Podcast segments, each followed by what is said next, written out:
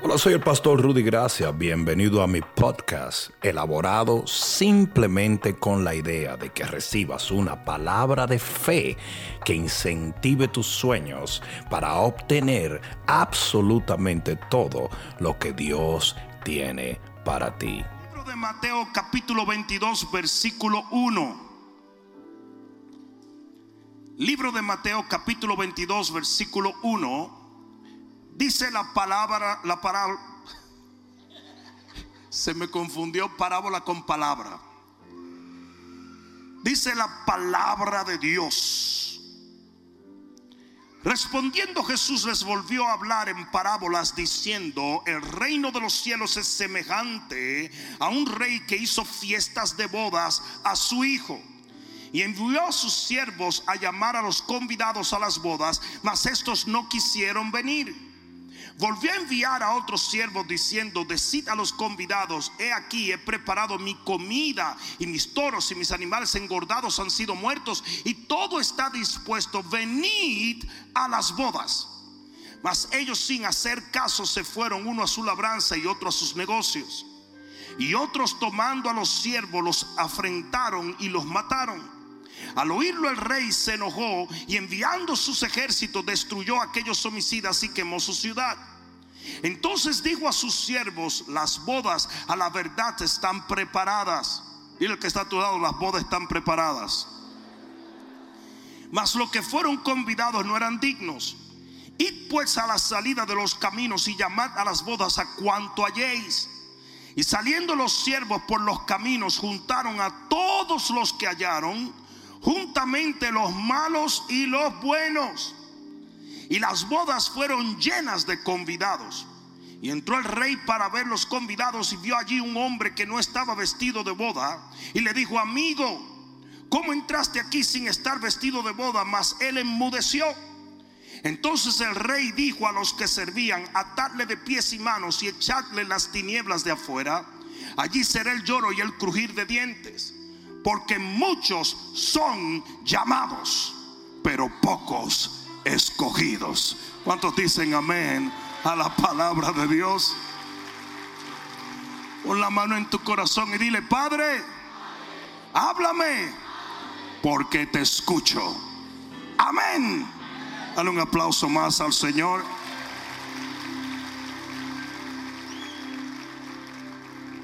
Siéntate un momentito. Yo voy a permitir hoy que la Biblia se predique así sola. Yo voy a leer unas cuantas escrituras para poder explicarte lo que es el vestido de reino. Escucha esto. Y esto va más o menos en la línea de lo que estuvimos hablando en la reunión pasada, cuando hablamos del poder de la convención, de la conversión, perdón. Ahora escucha esto. Te tengo que dar un verso por verso una explicación para llevarte a un contexto que me permita hacerte entender esta revelación. Vámonos al versículo 1. Dice que había un rey. Ese rey es Dios. Y dice que tenía un hijo y ese es Jesús. Y dice que el rey le preparó una boda. Y eso habla de la boda de la iglesia y de Cristo. Es interesante, mira lo que dice allí. Es interesante que dice en el versículo 3, y envió a llamar a los convidados a las bodas, mas estos no quisieron venir. A grosso modo y sin meternos mucho en teología profunda, esa es la nación de Israel. ¿O nos da eso excusa para odiar a Israel? Absolutamente no. Porque viene el tiempo donde todo Israel será salvo, dice la palabra. Pero a los suyos vino, y los suyos les rechazaron. Y el llamado que Dios le hizo al pueblo de Israel fue rechazado por el pueblo. El mismo Señor dijo cuando miró a, Jerusalén, dijo, Jerusalén, ¿cuántas veces no quise meterte bajo mis alas como la gallina mete a sus polluelos? Pero tú no quisiste, tú me rechazaste. No, escucha esto. Dice que ellos lo rechazan y en el versículo 6 dice que no solamente los rechazan, sino que le dan muerte a sus profetas. comenzaron a golpear y a matar a los que le anunciaban las bodas, la salvación y el esposo. En el versículo 5 dice, y se fueron y se dedicaron a dos cosas, labranza y negocio. Y eso es lo que el pueblo de Israel siempre quiere. Pelea por tierra y por billete. ¿Sí o no? Son buenos negociantes, pero al mismo tiempo son extremadamente celosos de la tierra. Y esto sigue representando a Israel. Sin embargo, en el versículo 7 dice que el Señor envía un juicio y destruye a muchos de ellos. Y no es un secreto para la historia humana los juicios grandes que ha pasado la nación amada de Dios. Cuando yo leí esto muchos años atrás, yo decía, esto fue el holocausto, porque dice que mataron un gran número de ellos. El versículo 8 es un versículo clave en lo que vamos a hablar. Dice, entonces dijo a sus siervos, las bodas a la verdad están que, están que, la palabra preparada allí es la palabra griega etoimos, que quiere decir lista, porque allí desde el versículo 8 en adelante, se está hablando de la iglesia de Cristo Jesús. Porque ya las bodas están listas. Porque las profecías se están cumpliendo. Porque el esposo está a las puertas. Porque lo que Dios ha determinado está a punto de acontecer. Alguien va a tener que decir amén. Y quizás nos pudiéramos quedar en ese versículo. Ya las bodas están listas. Ya las bodas están preparadas. Ya las profecías están cumplidas. Ya el esposo está de camino. Prepárate iglesia. Porque ya Dios lo preparó todo. No dice esto. Aquellos no fueron dignos. Y por eso salimos a buscar otros. Y dice en el versículo 9, id por la salida de los caminos y llamad a las bodas a cuanto halléis. Eso no podía hacerse en los tiempos del Viejo Testamento porque era un solo pueblo, era el pueblo de Israel.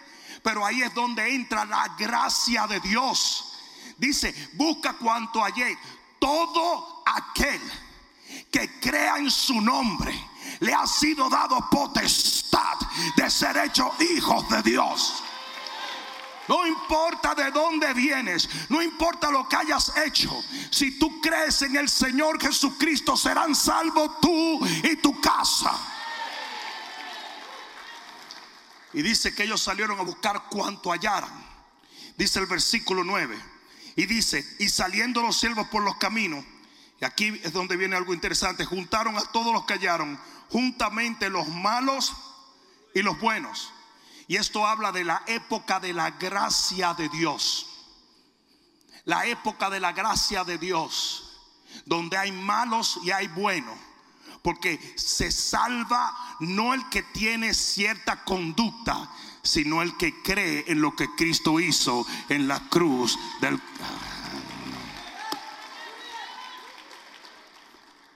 Sin embargo, aquí es donde viene lo interesante. Ese es exactamente el peligro que corre nuestra generación cuando malentiende la gracia del Señor. Hay mucha gente que dice, pues si Cristo lo hizo por mí, entonces yo no tengo que hacer nada. Absolutamente no. Es todo lo contrario. Porque Cristo lo hizo por ti, ahí es que tú tienes que hacer algo por otros. Y por eso dentro de ese contexto dice que entró el rey a ver los convidados. Y la palabra convidado allí, la palabra convidados viene de la palabra convidar, que quiere decir ofrecer, invitar, brindar, incitar, inducir, estimular y atraer. Digamos que yo te llevo a una cena, yo te convidé a cenar, pero tú tienes la opción de decirme que no o decirme que sí o, no.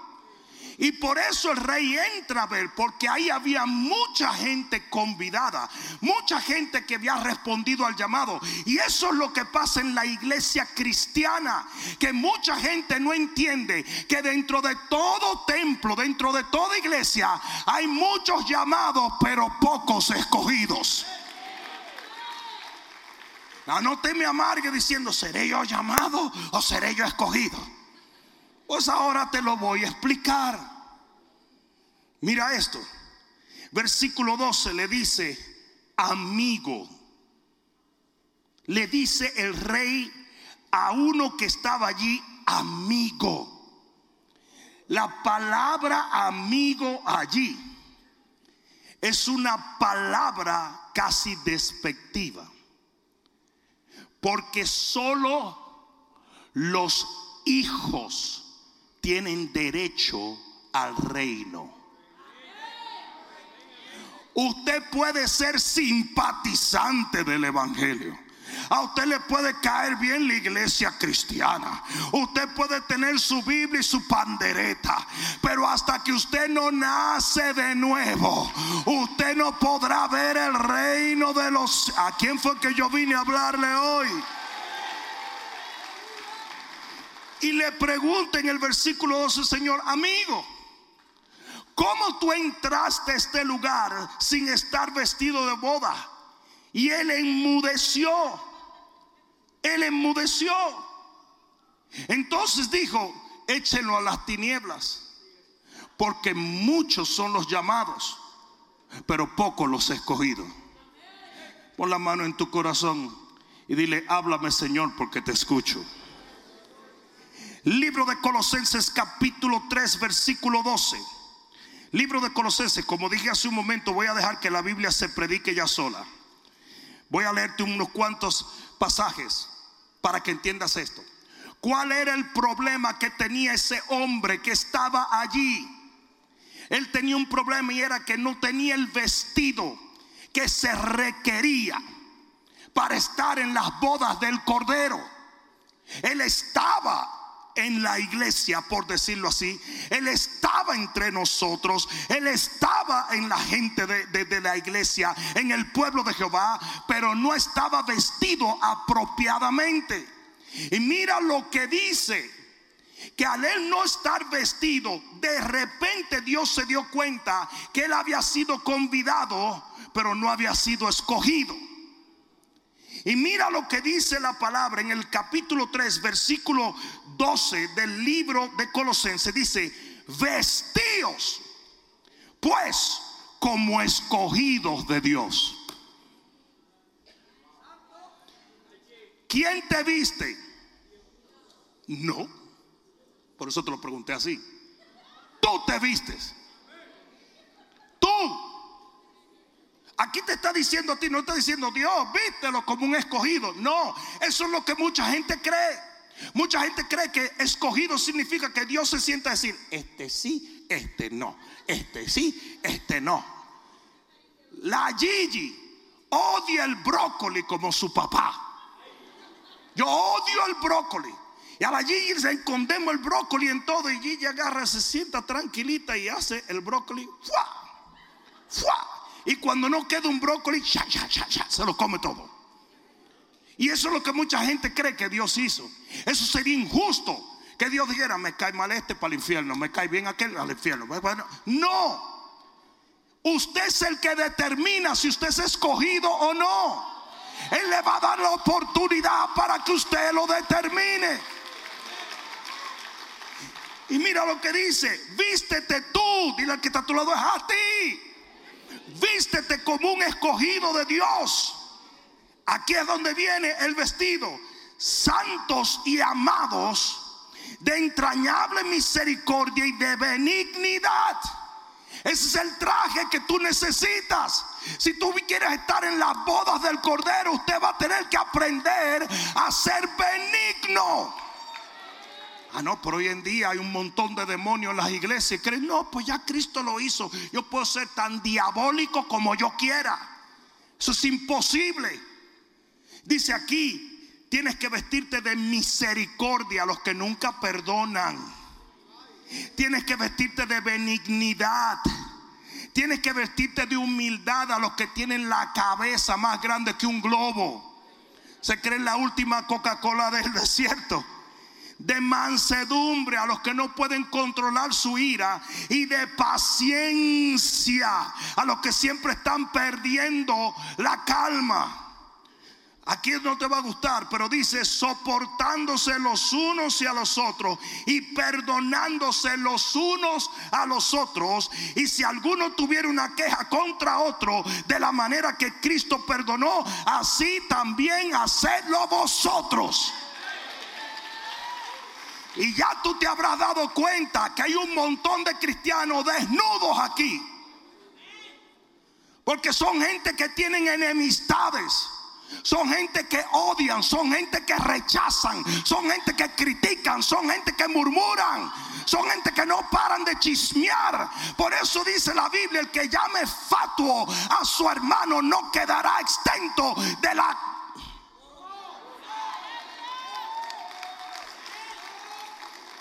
¿Alguien ha leído esa escritura? Fatuo. ¿Qué será fatuo? Fatuo es tonto. Aquí los cristianos se llaman peores que eso. Y, hoy en día se cree, muchos cristianos creen que tienen el derecho de odiar y de vengarse de la gente y de rechazar porque este me cae mal y aquella me cae mal y aquel me miro mal y yo no sé lo que este tiene conmigo. Cuídese porque usted puede estar desnudo.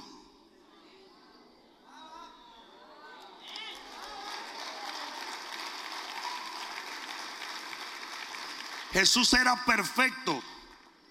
Y aún a los que lo mataron, los perdonó. Y usted se cree que usted puede odiar y entrar al reino. Chiscachi los mariachi, ¿verdad? Versículo 14. Y sobre todas estas cosas, vestíos de amor, que es el vínculo perfecto. ¿Usted han conocido algún cristiano que no camina en amor? Ahora no, como le dije que no chismearan, me van a dejar así en el aire, ¿verdad? Esa gente que no camina en amor es gente que está desnuda. La gente que camina en falta de perdón es gente que está desnuda. Y eso mucha gente no lo toma en cuenta. Porque tenemos una un concepto de la gracia de Dios que en vez de ser libertad se convierte en libertinaje.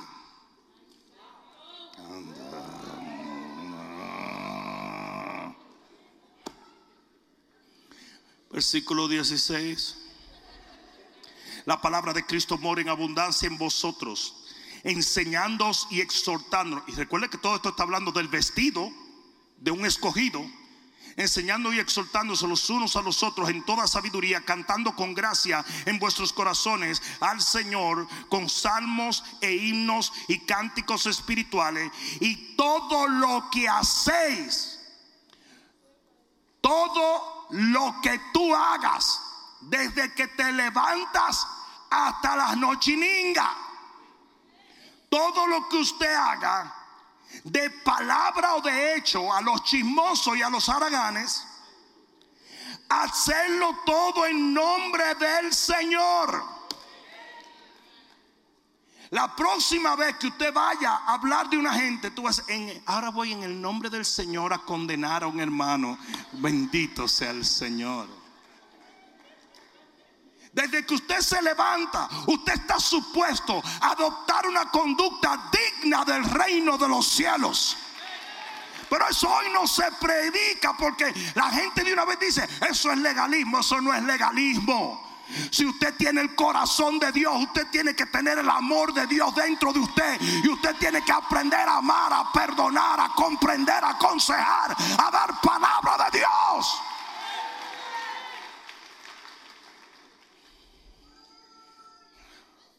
cantidad de cristianos hoy en día viviendo en enemistad es impresionante. Que aquel me debe dinero, que aquel me, agarró prestado, que no me devolvió, que me miró mal, que le habló mal a mi hijo. Qué babosada y qué tontería es esa. Si usted tiene un montón de defectos también, y con la misma vara que tú juzgas a otro, te van a juzgar a ti. Si, si tú tienes misericordia de otro, Dios tiene misericordia de ti. Pero si usted es un condenador, tú te condenas a ti mismo. me hubiera gustado que alguien dijera amén allí. Nuestra conducta es nuestro vestido. Lo voy a decir otra vez. Nuestra conducta es nuestro vestido. Si usted quiere pertenecer a este reino, usted tiene que enmendar su conducta. Romanos capítulo 13, versículo 10. Yo sé que hay algunos que están diciendo, ¿por qué vine hoy? Romanos 13, 10. Dice, el amor no hace mal al prójimo. Así que el cumplimiento de la ley es el amor. Y esto, conociendo el tiempo, que ya es hora de levantarnos del sueño, porque ahora está más cerca de nosotros nuestra salvación que cuando creímos. ¿Cuántos saben que el Señor está a las puertas? La noche está avanzada. Y si no lo crees, enciende la televisión y vas a ver todas las profecías del final de los tiempos cumpliéndose delante de tus ojos. Dice, la noche está avanzada y se acerca el día. Desechemos pues las obras de las tinieblas y vistámonos de las armas de la luz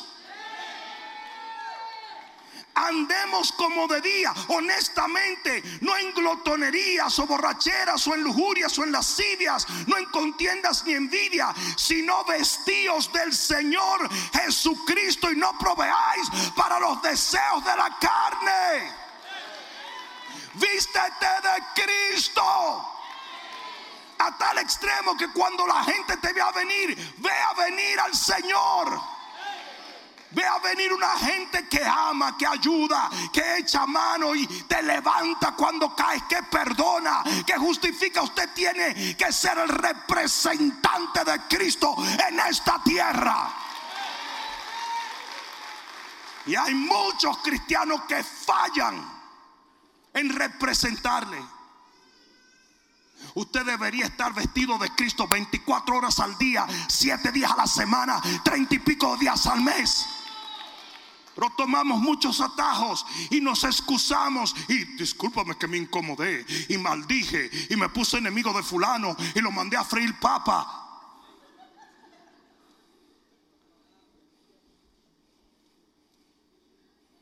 Los otros días me dijo un tipo, pastor, yo he enmendado todo en mi vida. Le dije, gloria a Dios. Pero nunca voy a poder perdonar a mi papá. Le dije, te fuñiste. Era la palabrita que usé. Dije, hasta que no lo hagas, vas a pasártela batallando contigo mismo. 70 veces 7.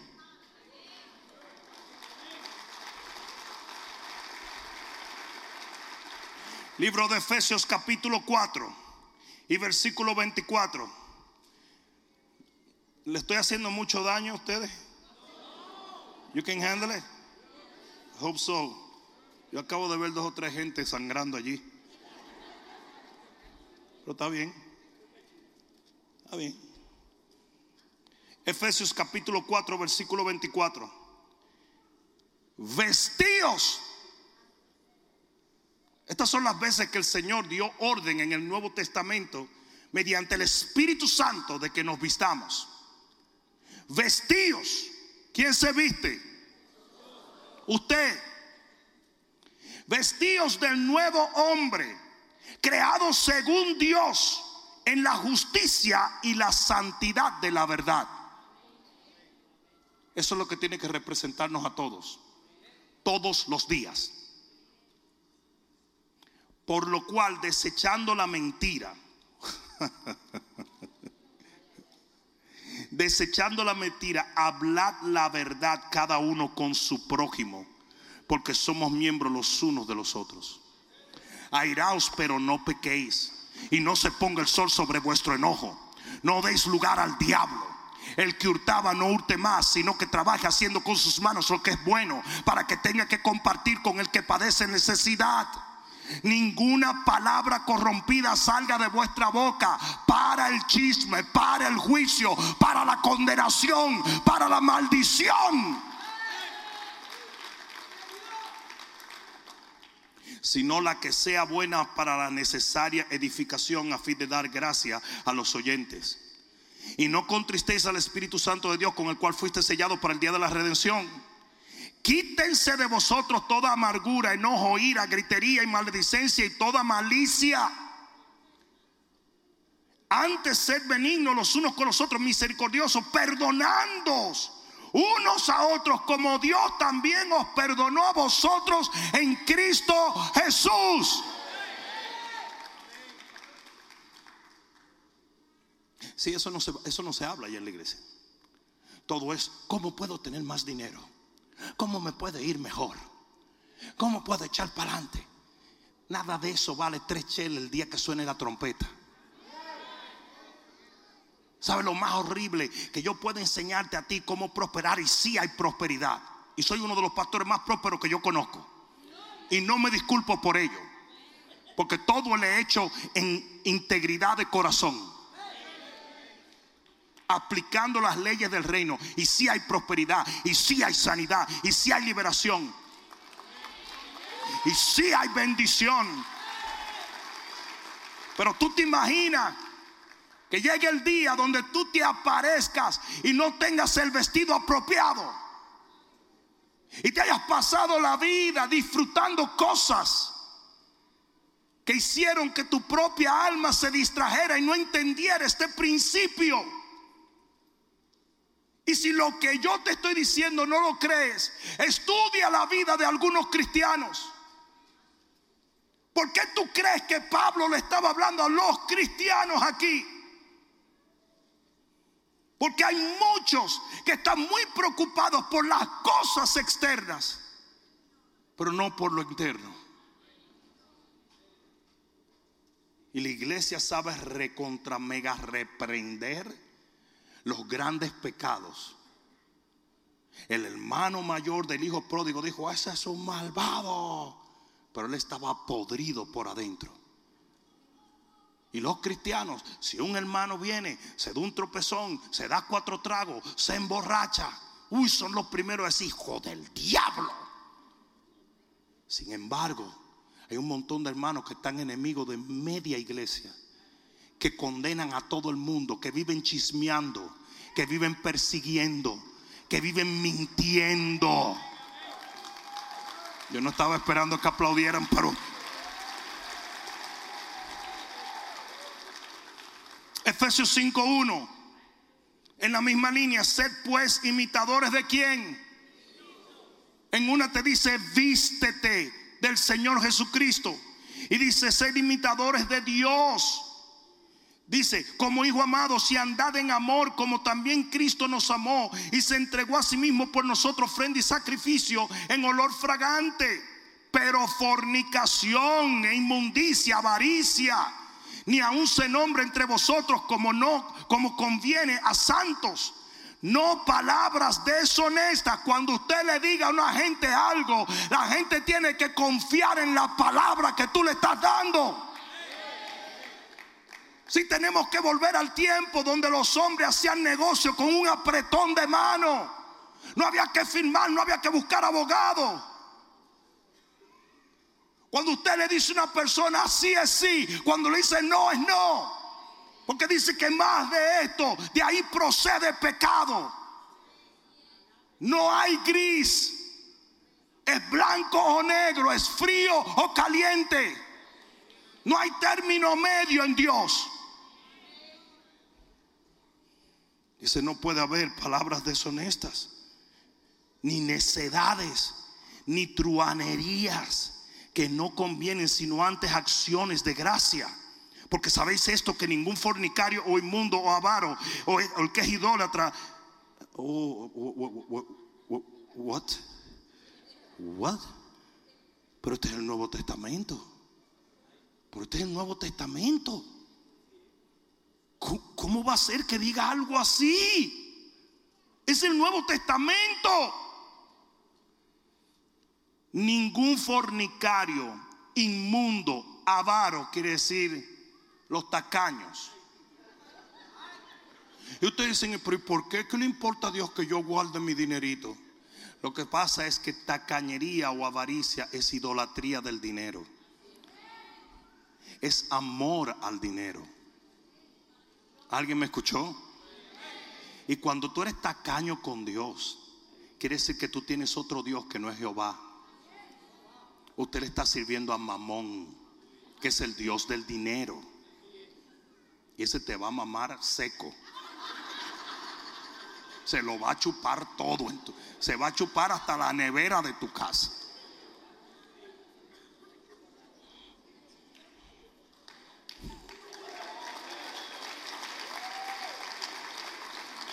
¿Pasamos este verso o lo tiramos de todas maneras? Bueno, está bien. Porque sabéis esto que ningún fornicario o inmundo o avaro que es idólatra tiene herencia en el reino de Cristo y de Dios.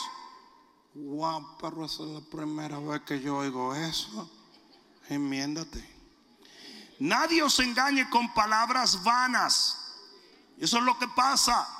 Que hay mucha gente que da falsa seguridad. Nadie os engañe con palabras vanas, porque por estas cosas viene la ira de Dios sobre los hijos de desobediencia. En otras palabras, si Dios le da cuerda que los impíos hagan lo malo, más cuerda le da que usted, que tiene su naturaleza, que vive en su reino, que es protegido por Él, que ha gustado de la bendición de Él, lo haga.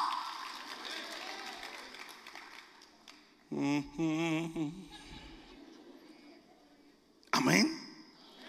No seáis pues partícipes con ellos, porque en otro tiempo eras tinieblas, mas ahora sois luz en el Señor, andad como los hijos de la luz. Porque el fruto del Espíritu en toda bondad es justicia y verdad. Si usted no está viviendo en justicia y en verdad, usted no está cosechando del Espíritu Santo de Dios.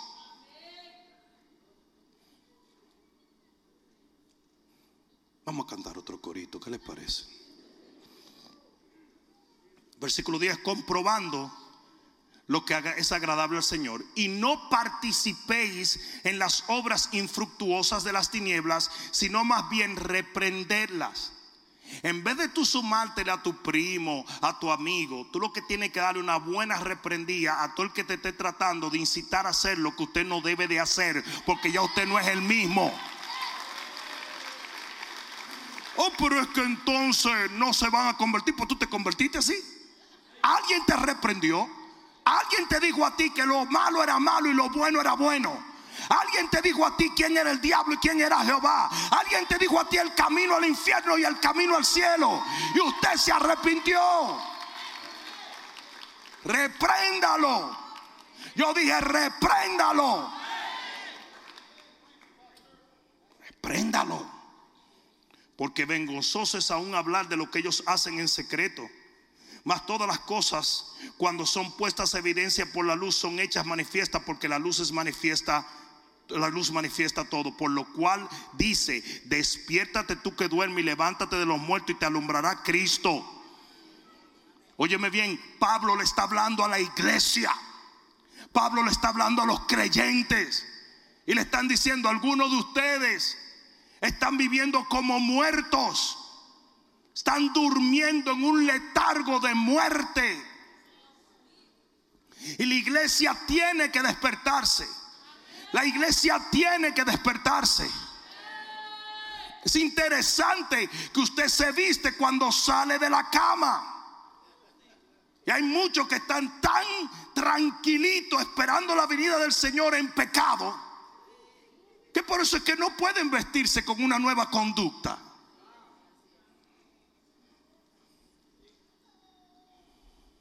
Primera de Tesalonicenses capítulo 5 y versículo 1. Yo les dije que iba a permitir que se predicara la Biblia así sola. Todo lo que he hecho es leer la palabra. Primera de Tesalonicenses capítulo 5 y versículo 1. Mira lo que dice la palabra. ¿Listo? Pero acerca de los tiempos y de las ocasiones no tenéis necesidad, hermano, de que yo os escriba.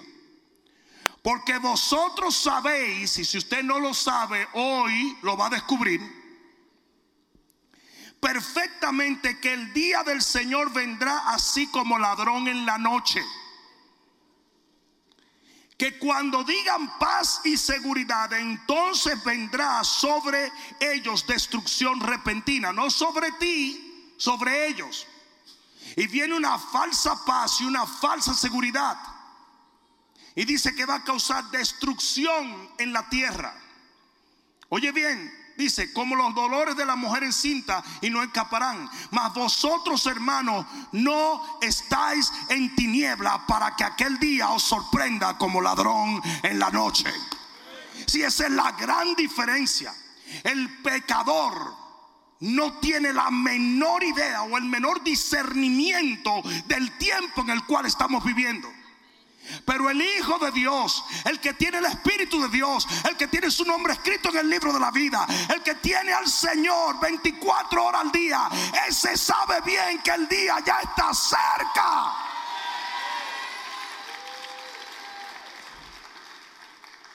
El día del Señor no está supuesto a sorprendernos. Yo dije, el día del Señor no está supuesto a sorprendernos.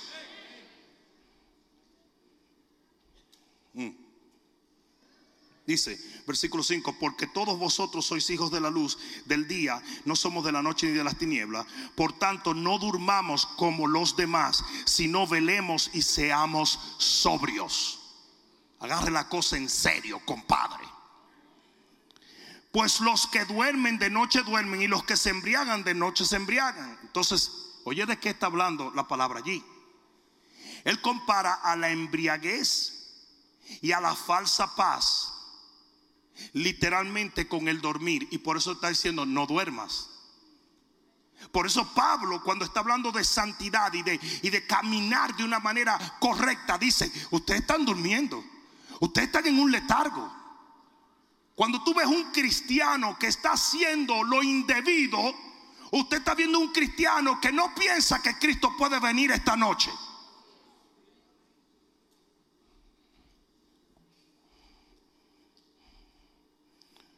Dice, versículo 8, pero nosotros que somos del día, seamos sobrios, habiéndonos vestido. Ahí vuelve el vestido. Vuelve el vestido. Habiéndonos vestido con la coraza de fe y de amor. Ah, volvemos a lo mismo. El vestido representa tu conducta. Porque eso es lo que la fe y el amor representa. Dice, habiéndonos vestido de la coraza de fe y de amor y con la esperanza de salvación como yermo, porque no nos ha puesto Dios para ira, sino para alcanzar salvación por medio de nuestro Señor Jesucristo, quien murió por nosotros para que ya sé que velemos o durmamos, vivamos juntamente con Él, por lo cual animaos los unos a los otros y edificaos los unos a los otros, así como hacéis. Fíjate, ustedes saben que para el que esté esperando a Cristo, que está caminando correctamente, que ha abandonado el mundo y está vestido de boda, el hablarle de la venida de Cristo es ánimo. Es ánimo. Es el mensaje más motivador que existe. Mire, compadre, cuando usted le dice a un cristiano que se ha pasado la noche orando, intercediendo, esperando al Señor y el otro día tú le dices, aunque tenga problemas, el Señor viene pronto, ese cristiano dice, aleluya, que venga, que venga, que venga. I'm ready to go. Yo estoy listo. Por eso dice, anímense los unos con los otros. Pero mientras están bien vestidos, hello mientras están vestidos. Anímense. Porque hay tanta gente que dice, no, tú sabes, yo no le predico la venida de Cristo a, la iglesia porque se amargan. ¿Por qué? Es lo que yo siempre he dicho, si yo predico sobre el adulterio, si alguien predica sobre el adulterio, yo no me voy a incomodar con nadie, pues yo no estoy adulterando. Si alguien predica sobre los tacaños, y usted dice, no vuelvo a esa iglesia porque usted es el tacaño y el avaro más grande que hay. Si alguien predica sobre el homosexualismo, revísate si te incomoda. Ah, ajá. Y hay que chequear. No, no, yo odio que él diga eso. No, no, no, no, no, no, no.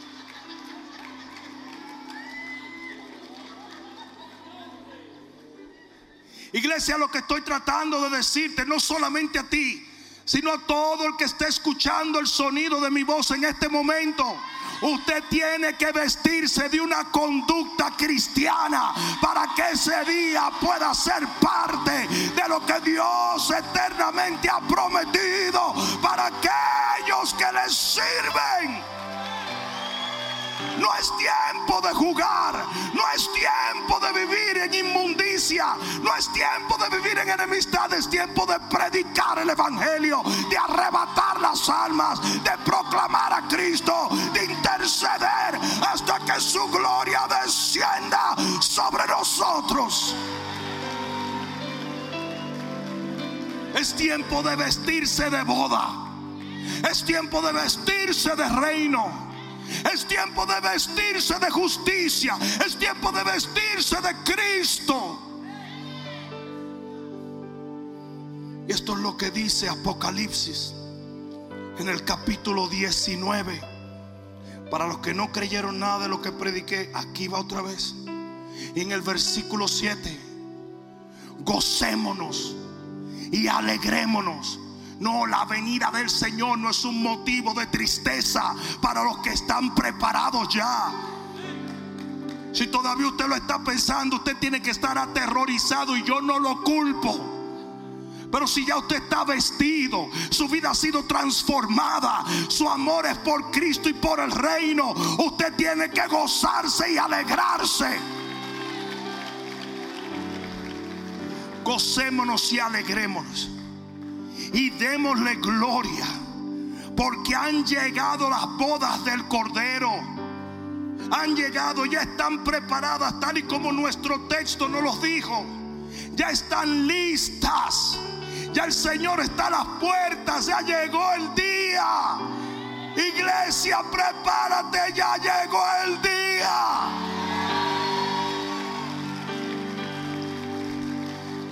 Y dice, y su esposa se ha preparado. Su esposa se ha preparado. ¿Quién es la esposa? Es la iglesia. No, no somos convidados. Los que están preparados no son convidados. Son escogidos. Yo dije, son escogidos. Y a ella se le ha concedido. Y oye bien por qué dice se le ha concedido. Porque no se le ha obligado. ¿Estás entendiendo? Conceder es literalmente ceder algo. Tú lo agarras. Si yo vengo y le digo a César, César, aquí está. Él sabe si lo agarra o no. Pues Dios no está forzando a nadie. Yo dije, Dios no está forzando a nadie. Por eso la responsabilidad de que ese hombre no estuviera vestido de boda era del hombre y no del rey. Porque si al rey le correspondía la responsabilidad de que ese hombre estuviera vestido, él hubiera sido injusto con echarlo al infierno. Era la responsabilidad del individuo y a la novia se le concede un privilegio. A ti se te está concediendo un privilegio. Cada vez que tú vienes a esta iglesia, tú tienes que gozarte y darle gracias a Dios porque te están vistiendo. Yo dije, te están vistiendo.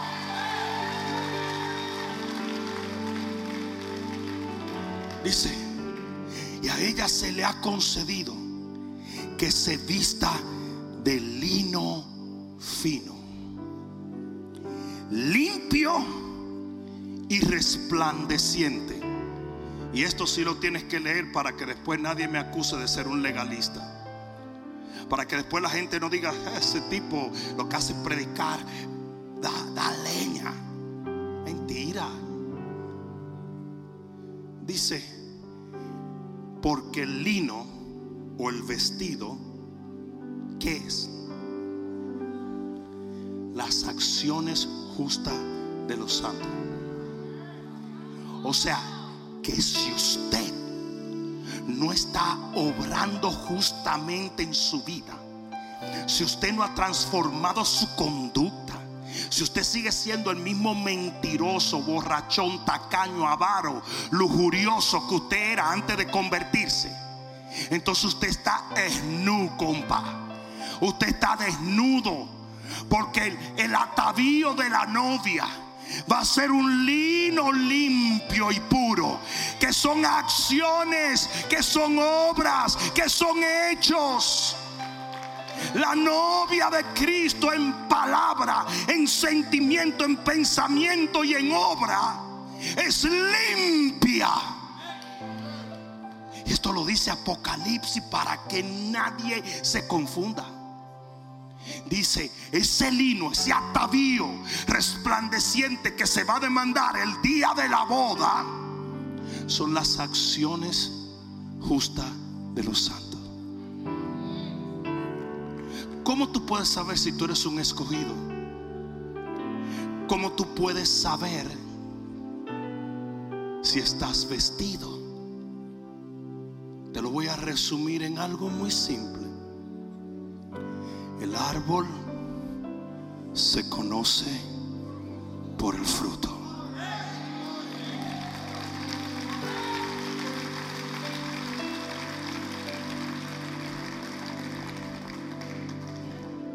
Cuando Juan el Bautista dijo, haced frutos dignos de arrepentimiento, lo que hizo fue, si es verdad que Dios te convirtió en una mata de mango, antes tú eras una mata de plátano, porque eso fue lo que Dios hizo, cambió tu naturaleza. Estoy poniendo un ejemplo simplemente, no estoy diciendo el plátano es mejor, el mango es mejor, no. Pero tú eres una nueva criatura. Y cuando usted era plátano, usted producía plátanos. Pero cuando el Señor vino a tu vida y te hizo nuevo, tú experimentaste un nuevo nacimiento. Ahora de repente usted está dando mango. Ahora, si usted no está dando mango, entonces cuestione su relación con Dios. Pero si de repente usted dice, pero tu mango, oh, y antes era una mata de plátano. Entonces quiere decir que si estás dando acciones justas.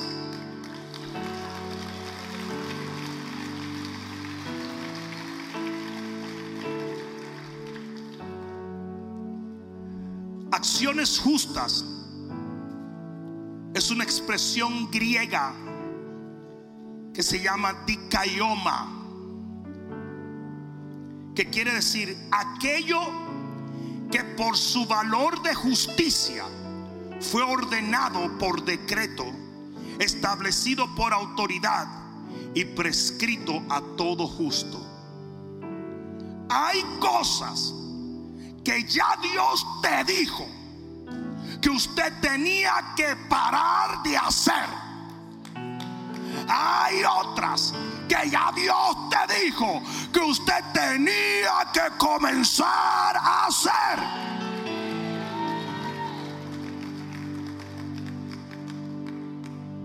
Y tu obediencia es ponerte el vestido. Tu desobediencia es echarlo a un lado. Atavío de la novia son acciones justas. Ah, pero yo pensé que no éramos salvos por obra. Si ahí te la vendieron al revés. Yo no hago obras para salvarme. Yo hago obras porque soy salvo.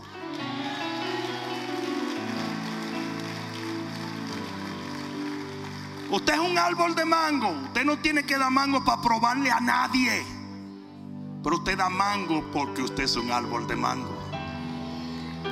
Y de acuerdo al corazón manguímetro, su mayor gozo es dar mangos.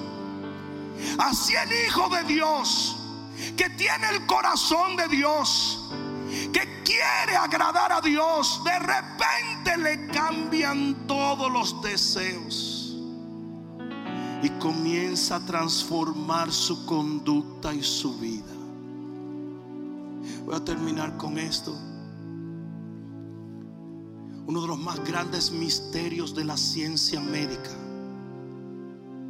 es el por qué una persona que recibe un trasplante de corazón comienza a tener los apetitos que tenía la persona que le donó el corazón sin ni siquiera haberla conocido. La cantidad de documentos que existen de gente yendo, viajando a otro continente y, ir a un lugar sin saber por qué decir este es el lugar más bello y luego descubrir que el que le donó el corazón nació allí. Es impresionante. ¿Sabes por qué? Porque el corazón no es un órgano fisiológico, es un órgano espiritual. Y asimismo Dios te quita el corazón de piedra que tienes y te trasplanta un corazón de carne que siente por Él, que siente por las cosas de Él, que quiere amar, que quiere caminar con Dios. Para el verdadero cristiano es más fácil caminar en justicia que caminar en injusticia. Es más fácil predicar la verdad que andar chismeando sobre otro. Es más fácil amar que rechazar a los demás.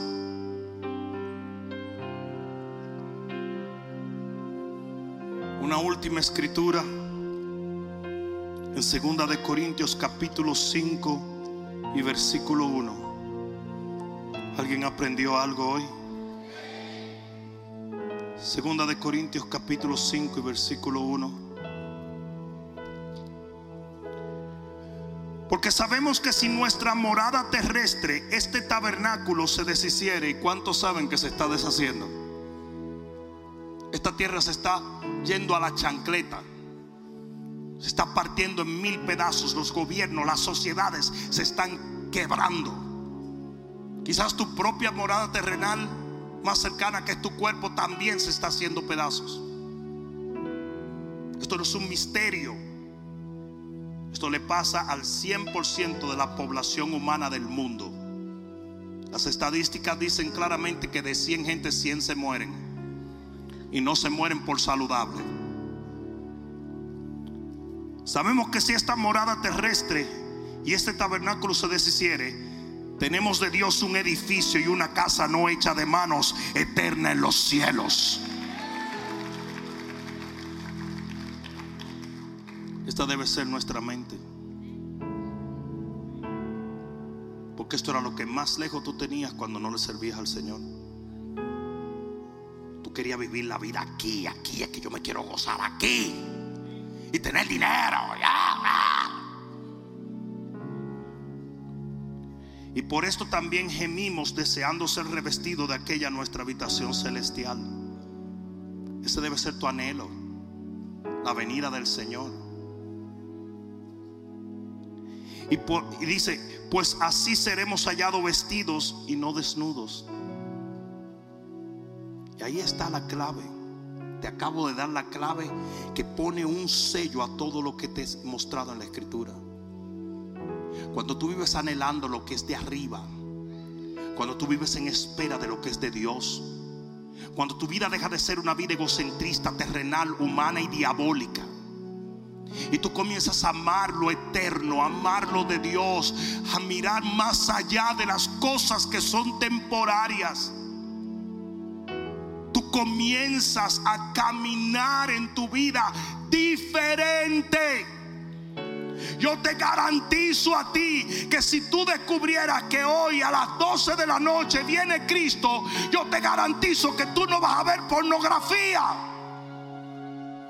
Yo te garantizo que tú vas a llamar a alguien y le vas a decir, perdóname porque te ofendí.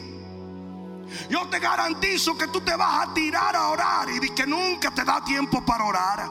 O tú te vas a tirar a leer la palabra.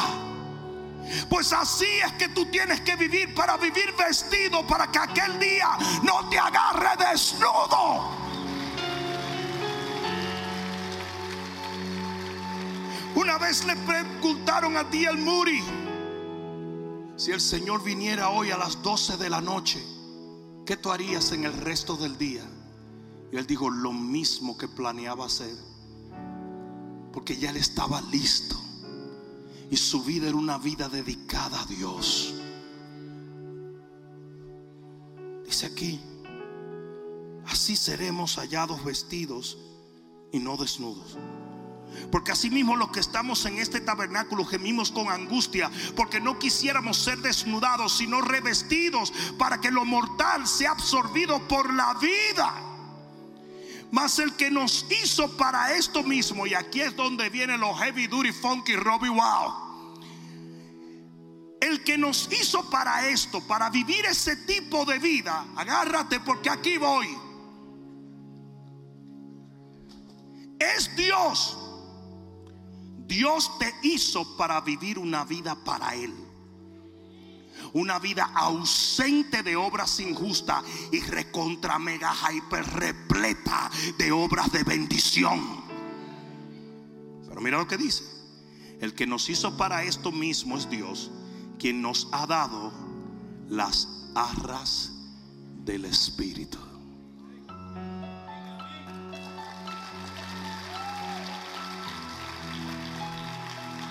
Y con esto quiero terminar. Como Dios entendía que tú tenías que andar vestido de obras justas, Él no te dejó solo. Porque Él sabía lo menso que somos. Los carnuces y chuletuces. Él sabía lo débiles que somos. Por eso le dijo a sus discípulos, no me salgan de Jerusalén. Pues espérate, espérate, Señor, espérate, porque ya tenemos el mensaje. Ya sabemos que tú resucitaste, tú no diste teología, no. Pero sin el Espíritu Santo ustedes no pueden salir de ese cuarto. You ain't gonna go nowhere without it. Cuando ellos reciben el Espíritu Santo, todo lo que era temor se convirtió en valentía. Todo lo que era debilidad se convirtió en fortaleza. Todo lo que era duda se convirtió en fe. Y estos hombres, que eran un montón de hombres más perdidos que Adán en el día de las madres, salieron a ganar su mundo para Cristo. Y todo el que los veía decía: Esa gente es increíble. ¿Por qué? Porque el Espíritu de Dios iba en ellos. Y de repente un hombre como Pablo, que era un asesino, comenzó a arriesgar su vida para salvar a otros. Y un hombre como Pedro, que era un celote revolucionario, comenzó a vivir para Dios. Por tanto, ¿sabe lo que dice allí? Dios no quiere que tú ese día estés desnudo. Él quiere que tú estés vestido del lino de acciones justas. Y para ello te envió el Espíritu Santo. Aleluya.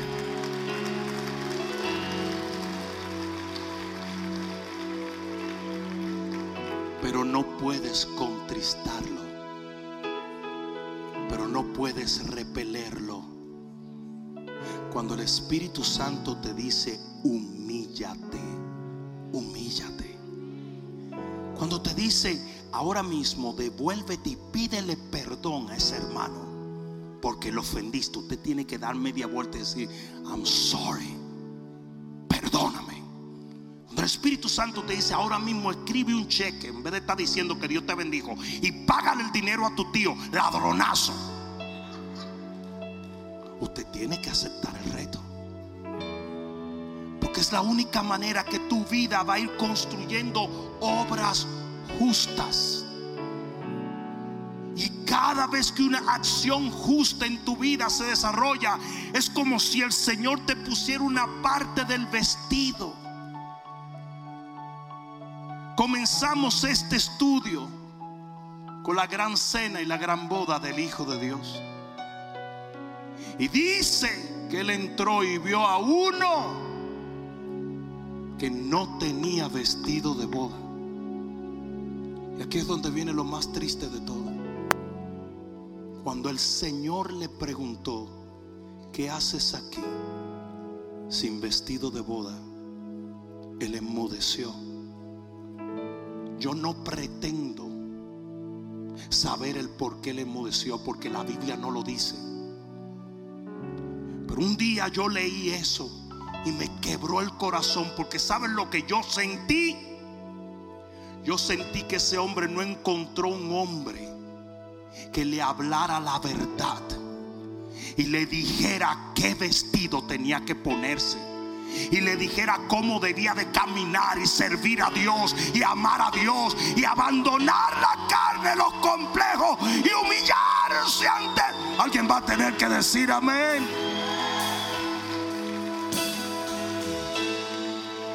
Es por eso que nosotros tenemos que unos a otros incentivarnos y ayudarnos a que la gente pueda ser vestida, a que la novia pueda ser vestida para ese gran día que está a punto de tomar lugar.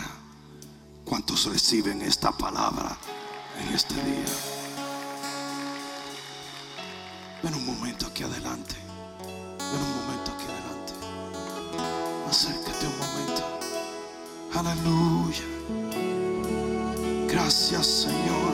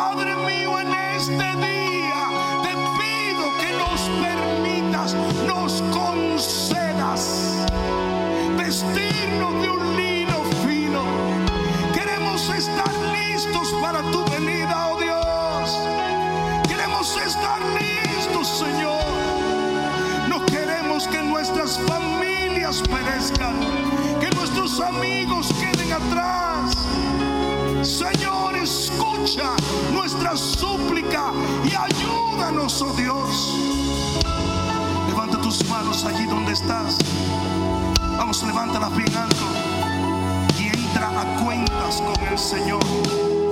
Solamente tú sabes el estado en el cual está tu relación con Dios. Allí donde estás, habla con Él, trata con Él. Él te trajo en esta noche para que escucharas esta palabra y para que oyendo esta palabra, esta palabra produzca la fe que necesitas para un cambio radical en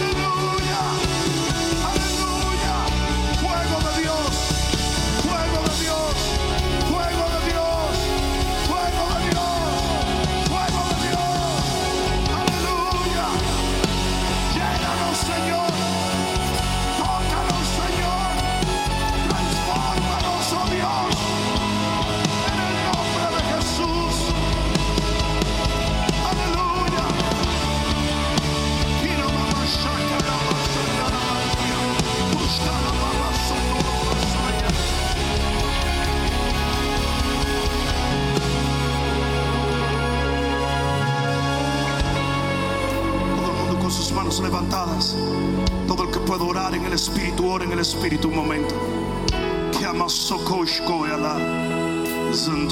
Babasotrodosaya. Uh, Ahí está la presencia del Espíritu de Dios. Ahí está la presencia del Espíritu de Dios. Llénalos Dios. Llénalos Dios.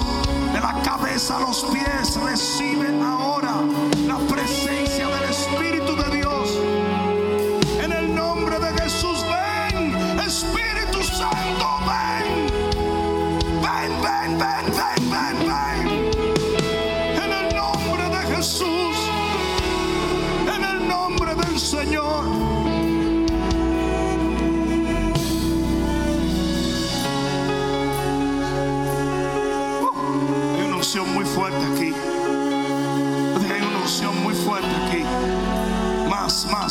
más. Llenos, llenos, llenos, llenos, llenos. De la cabeza a los pies, Padre, llénalos en el nombre de Jesús. Dios está tratando contigo allí.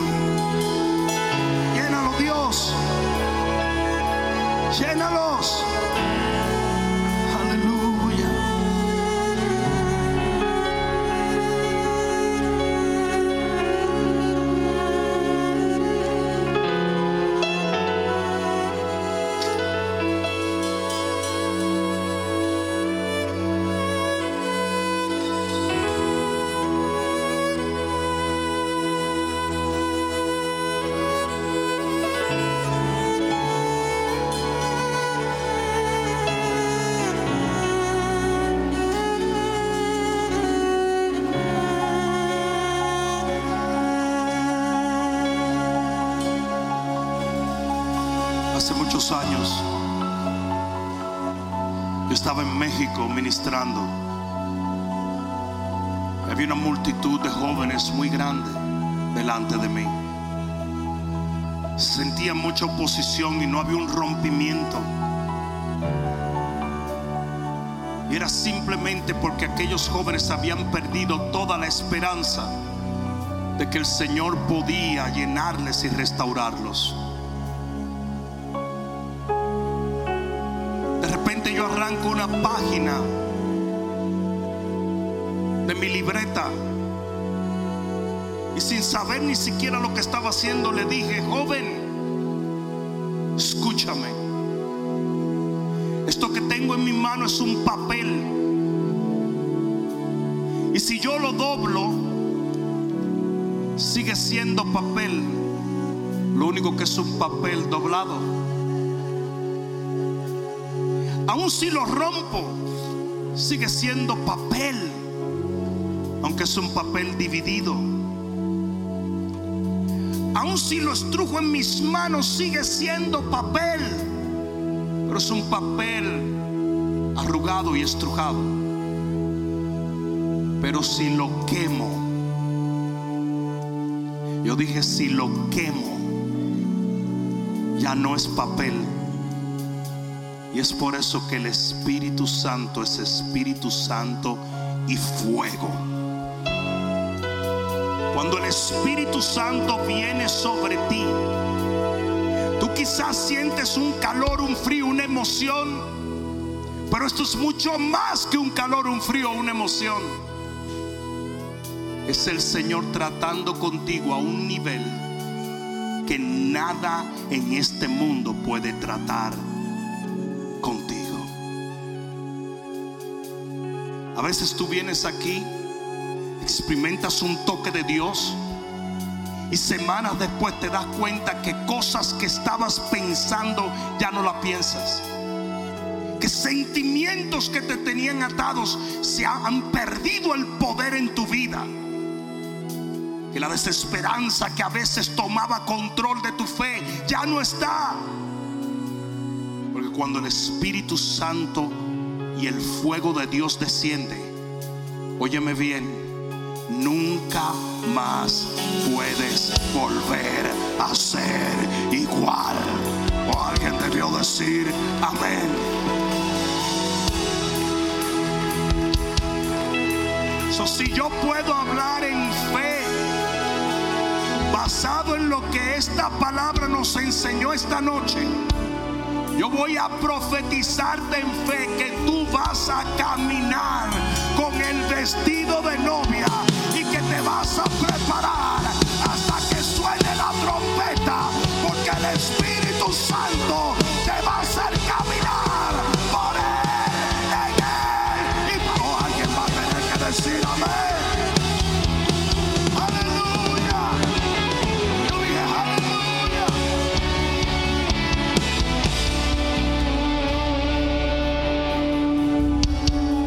Eso cuando el Señor Jesús hizo libre al ganadero, al ganadero, le dijo, vete, vete a tu casa. El Señor, pero, pero, pero, ¿y qué si vuelvo? No, tranquilo, papá. Tú estás sellado. Hoy yo te digo, tú estás sellado. Dios te selló para salvación, no para ira. Lo que tú tienes que hacer es obedecer. No al hombre, a Dios. Levanta tus manos al cielo y dile, Padre, nunca rehusaré la guianza de tu espíritu. Lo que tú desees que yo abandone, lo dejo atrás. Y aquello que quieras que yo abrace, lo perseguiré. Pero viviré por ti, para ti y en ti hasta el día que tú vuelvas a buscarme. En el nombre de Jesús, el que lo crea diga amén, amén. Espero que esta palabra cale profundamente en tu alma y que se convierta en pasos de fe que te permitan llegar al destino que nuestro Señor ha trazado delante de ti y de los tuyos. Dios te bendiga.